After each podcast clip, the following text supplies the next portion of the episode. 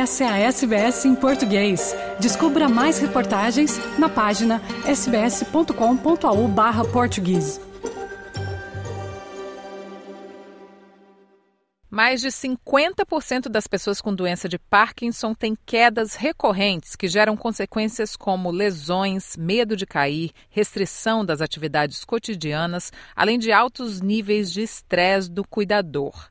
Pessoas com doença de Parkinson caem com mais frequência ao caminhar devido a fatores internos, como o congelamento da marcha, e fatores externos, como tropeções e escorregões, principalmente ao ar livre. Esses dados estão na introdução de um estudo publicado recentemente, desenvolvido pelo Neuroscience Research Australia, instituto vinculado à Universidade de New South Wales, em Sydney, e o estudo foi feito pelo professor, pesquisador e doutor brasileiro Paulo Pelicione. E o que chama atenção nesse estudo é que nele foi investigado o efeito de uma intervenção de atividade física combinando videogames para adultos e um treino de tropeço e deslizes para reduzir quedas em pessoas com doença de Parkinson. Foi observado que a exposição a este treinamento reduziu a ocorrência de quedas testadas em laboratório. Quem vai nos dar os detalhes sobre esse estudo é o próprio Paulo Pelicione, com quem eu converso agora. Paulo, muito obrigada por ter aceitado conceder essa entrevista para a SBS em português. Olá, Mariana, muito obrigado. Eu falo aqui da região de Darawal e eu também presto todo o meu respeito aos povos originários daqui, aos povos passados, os povos de agora e os povos emergentes dessa área de toda a Austrália que estiver me ouvindo também. Primeiro, explica pra gente o que acontece com as pessoas que têm doença de Parkinson que experimentam essas quedas recorrentes quedas elas são bem comuns, né? Assim como você brilhantemente descreveu, e elas acontecem por vários fatores, né? Nós geralmente chamamos quedas de uma ocorrência multifatorial, né? Então tem quedas que elas podem ocorrer ah, principalmente por alguns comprometimentos que a doença de Parkinson traz, né? Então a doença de Parkinson, quando você observa alguns estudos antigos ou até algumas matérias antigas era muito associado com um tremor, né? Com aquele tremor das mãos. Mas a doença de, de Parkinson é muito mais que isso, né? Ela leva uma lentidão global do movimento, ela leva um comprometimento no equilíbrio corporal, um comprometimento no andar.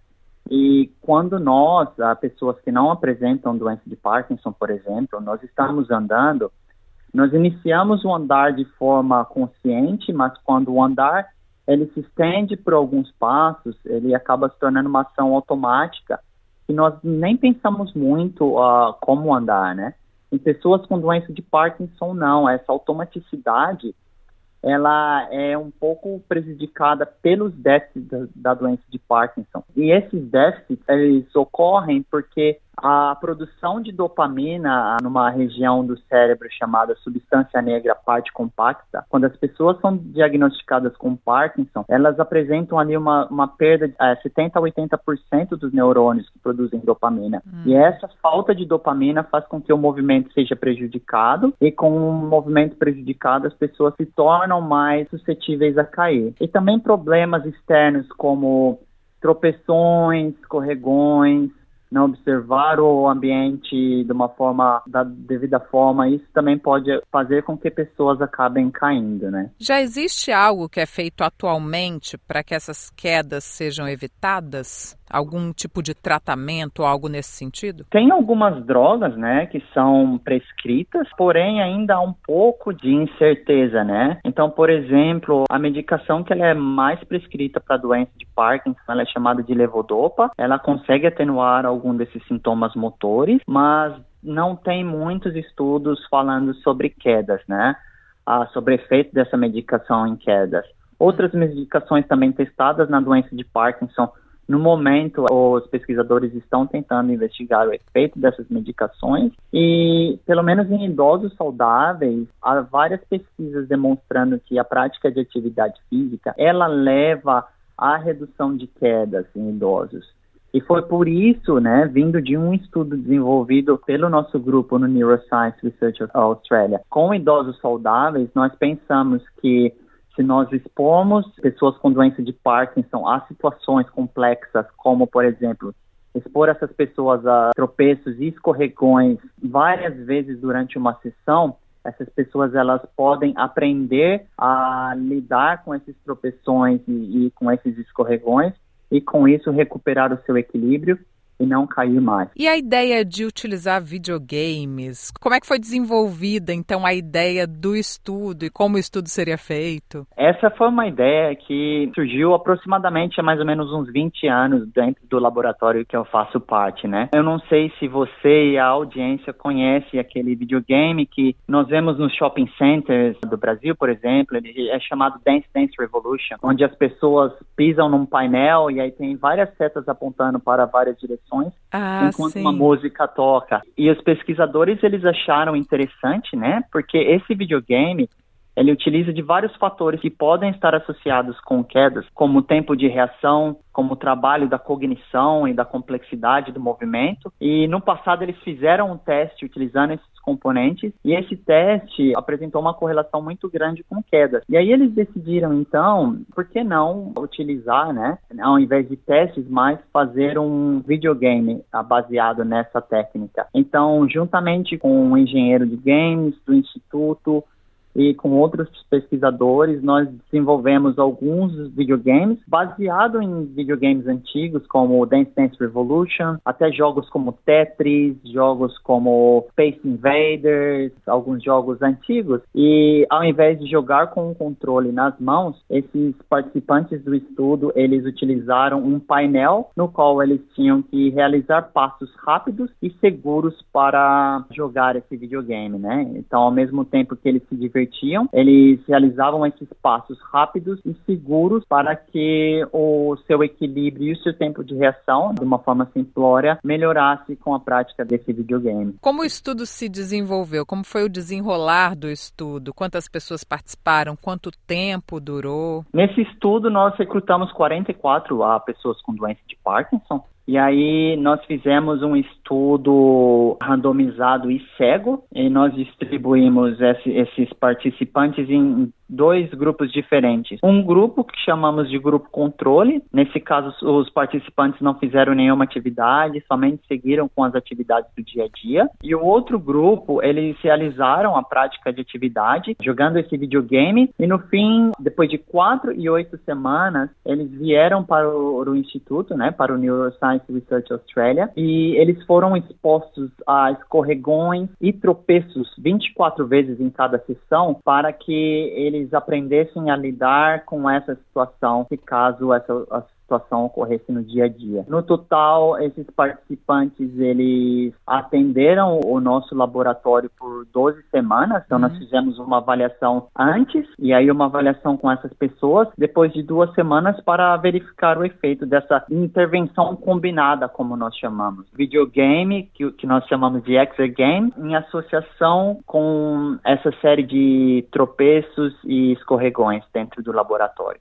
E qual foi o resultado? O resultado foi surpreendente? Nós ficamos bem felizes com os resultados. Nós tínhamos duas perguntas de pesquisa principais. Uma delas é se eles praticassem esse passo em várias direções o mais rápido e o mais seguro possível, se o seu passo em si, né, nós testamos esse passo novamente, não só um passo em várias direções, mas nós colocamos uma complexidade durante o passo, por exemplo, utilizando também uma interface com o videogame. Então eles melhoraram o tempo de reação enquanto eles pisassem em várias direções. E quando nós submetemos essas pessoas com doença de Parkinson a tropeços e deslizes dentro do laboratório, as pessoas que participaram dessa intervenção combinada eles tiveram menos quedas no total e quando nós olhamos para quedas específicas de tropeço e deslize, as quedas ah, através de deslize, escorregão, elas foram quase que majoritárias ali reduzidas para o grupo de intervenção hum. em comparação para o grupo controle, mas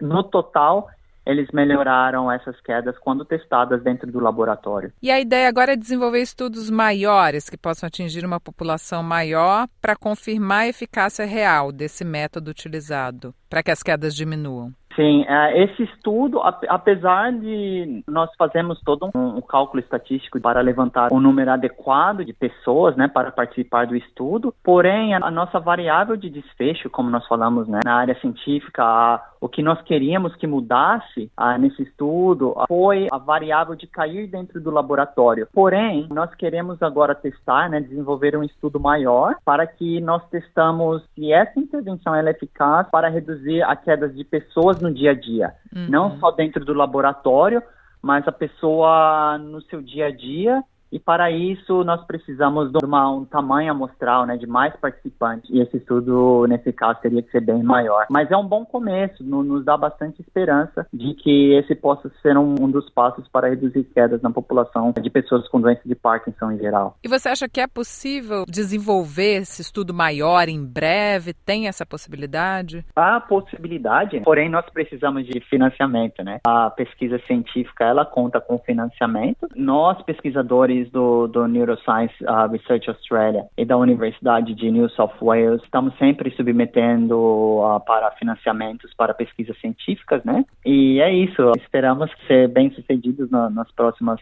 aplicações, né? E quem sabe nos próximos anos nós temos alguns resultados mais positivos ainda sobre a redução de quedas em pessoas com Parkinson. E a partir desse resultado, então, desse estudo, que foi um estudo pequeno, menor, feito em laboratório, há um otimismo com relação à possibilidade de que esse seja um método que realmente vai ajudar as pessoas com doença de Parkinson a diminuírem o número de quedas? Sim, há um otimismo bem grande, assim, nós ficamos bem felizes e surpresos em obter esses resultados, né? Então, até recentemente eu os apresentei alguns desses resultados no, no International Society of Posture and Gait Research Congress na cidade de Brisbane e é, a reação da audiência foi, foi bem positiva, sim, assim como da, da comunidade científica, né? Então nós estamos bem esperançosos de que essa pode ser uma das maneiras aí no futuro para reduzir quedas. Claro que no fim do dia, né, apesar de ser cientista, se qualquer outro pesquisador chegar a uma conclusão para reduzir quedas, como um cidadão mesmo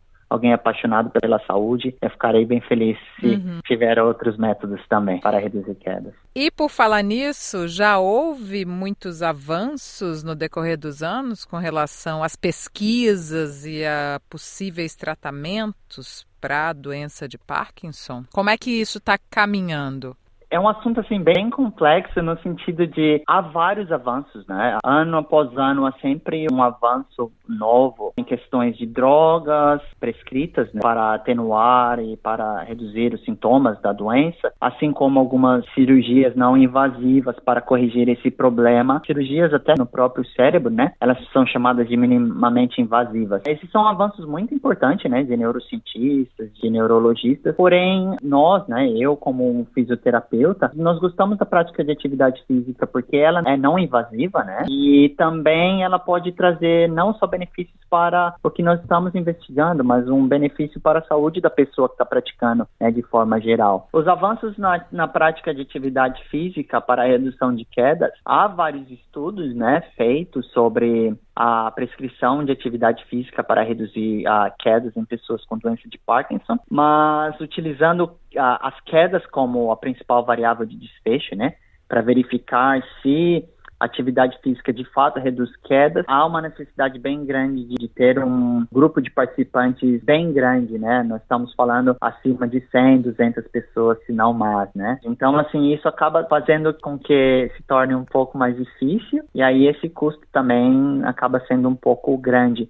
Mas nós temos esperança. Há vários estudos feitos relatando que diversas modalidades, por exemplo, dança melhora, né, a mobilidade de pessoas com doença de Parkinson e pode reduzir quedas, assim como atividade física em geral, atividade física combinada com o trabalho no andar, enfim, há uma série de outros estudos que levam a uma melhora porém precisamos caminhar um pouco mais até descobrir, uh, se não a melhor forma de reduzir a queda em pessoas com doença de Parkinson, ou pelo menos algumas técnicas diferentes, né? Porque a prática de atividade física, ela é interessante porque pessoas têm as suas preferências, né? Então, se um dia nós chegarmos a uma conclusão com diferentes técnicas para que as pessoas possam escolher, eu acredito que aí seja a melhor opção no futuro, né? Sim. Sim. Paulo, muito obrigada pela entrevista. Parabéns pelo estudo, pelo resultado, né, que você consiga seguir pesquisando e obtendo bons resultados e que isso ajude muito né, as pessoas com doença de Parkinson a terem uma vida